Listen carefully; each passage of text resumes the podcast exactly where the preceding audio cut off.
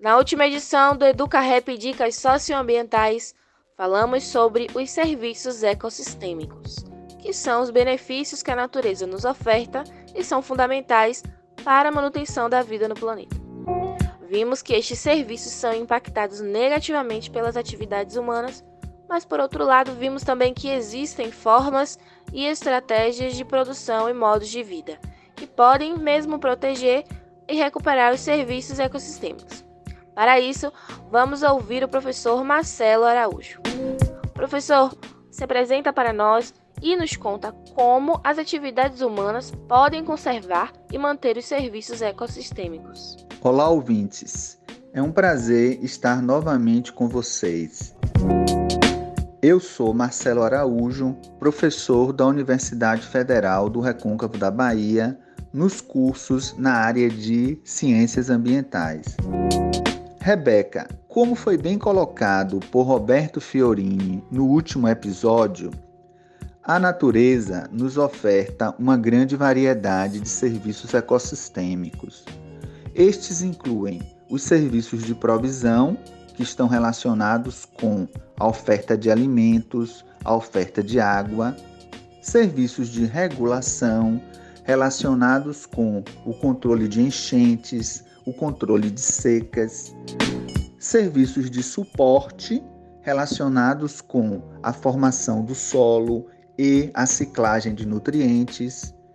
E temos ainda serviços culturais que se relacionam com o uso da natureza para as atividades de lazer, de turismo e também estão relacionados com aspectos espirituais e religiosos de determinados grupos sociais.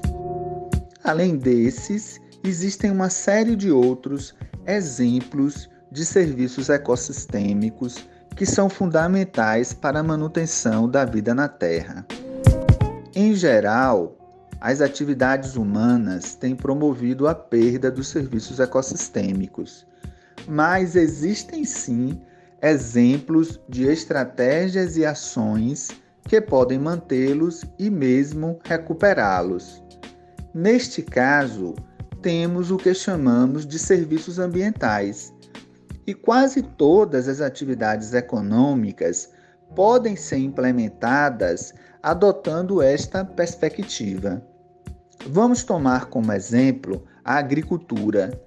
É possível, sim, a adoção de práticas agrícolas de baixo impacto, que promovam a recuperação e o manejo sustentável dos recursos solo, água, floresta, fauna, evitando assim o uso de produtos poluentes e também aqueles com potencial de contaminação ambiental. Ao adotarmos modelos de produção de baixo impacto, estamos produzindo serviços ambientais, apoiando assim a manutenção de serviços ecossistêmicos. Professor, este seria o caso da agroecologia enquanto um modelo sustentável de produção agrícola? Bem, a agricultura convencional, sobretudo o agronegócio, com seus monocultivos em larga escala, tem ameaçado a biodiversidade contribuindo também para a desestruturação da vida social de diversas comunidades rurais. Neste contexto, a agroecologia propõe um novo modelo de produção agrícola, fundamentado em técnicas e práticas de baixo impacto, como, por exemplo, o manejo ecológico do solo, o controle biológico de plantas e insetos, reduz e mesmo descarta o uso de produtos químicos, como agrotóxicos e fertilizantes, que são altamente poluentes. Por exemplo, um dos serviços ecossistêmicos mais importantes é a polinização realizada pelas abelhas e outros animais. A polinização é fundamental para a produção de alimentos pois o pólen transportado pelas abelhas, ao fecundar as flores, possibilita a formação dos frutos e das sementes, que são a base para a nossa alimentação. Ocorre que a agricultura convencional, ao utilizar os agrotóxicos, contamina o ambiente, causando a morte e o desaparecimento das abelhas, e assim prejudicando o serviço de polinização. Ora, aqueles agricultores e agricultoras que fazem a produção agroecológica não usam os agrotóxicos, substituídos por práticas de controle biológico. Assim, neste caso, ao tempo que produzem, estão prestando um serviço ambiental, ajudando na manutenção dos serviços ecossistêmicos. Neste caso, a agroecologia oferta serviços ambientais que promovem a manutenção dos serviços ecossistêmicos. Sendo a agroecologia uma forma de manejo e produção agrícola sustentável, existem incentivos para sua adoção por parte dos agricultores? Esta é uma pergunta interessante, porque remete a que tipo de incentivos podem levar o agricultor e a agricultora a adotarem práticas sustentáveis de produção. O incentivo pode vir de várias formas.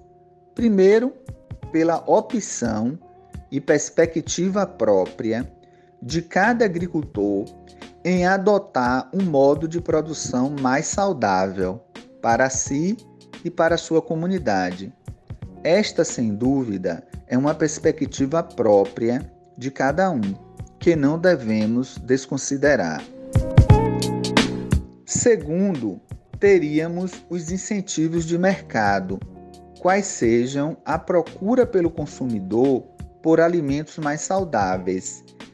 Lembro, inclusive, que existe um episódio deste programa que tratou desta questão, o consumo sustentável, ou seja, das nossas decisões sobre o que escolhemos comprar. Enquanto consumidores e cidadãos, devemos refletir sobre a importância de optarmos por comprar alimentos saudáveis, produzidos de forma ambientalmente correta e preferencialmente por agricultores locais. Assim, também estimulamos não apenas os produtos agroecológicos, como também a economia do lugar onde vivemos. A outra forma de apoiar a agroecologia é por meio das políticas públicas. O que são as políticas públicas? Ora, são as iniciativas e ações que partem dos governos. No Brasil, temos a Política Nacional de Agroecologia e Produção Orgânica, estabelecida em 2012 por meio de um decreto federal, mais exatamente o decreto 7794 de 20 de agosto de 2012. Esta política propõe articular ações indutoras da transição agroecológica, da produção orgânica e de base agroecológica. Bom, infelizmente, como vocês têm acompanhado, no atual governo federal, as questões ambientais não têm recebido a atenção prioritária e, infelizmente, esta política pública ela não tem sido muito efetiva.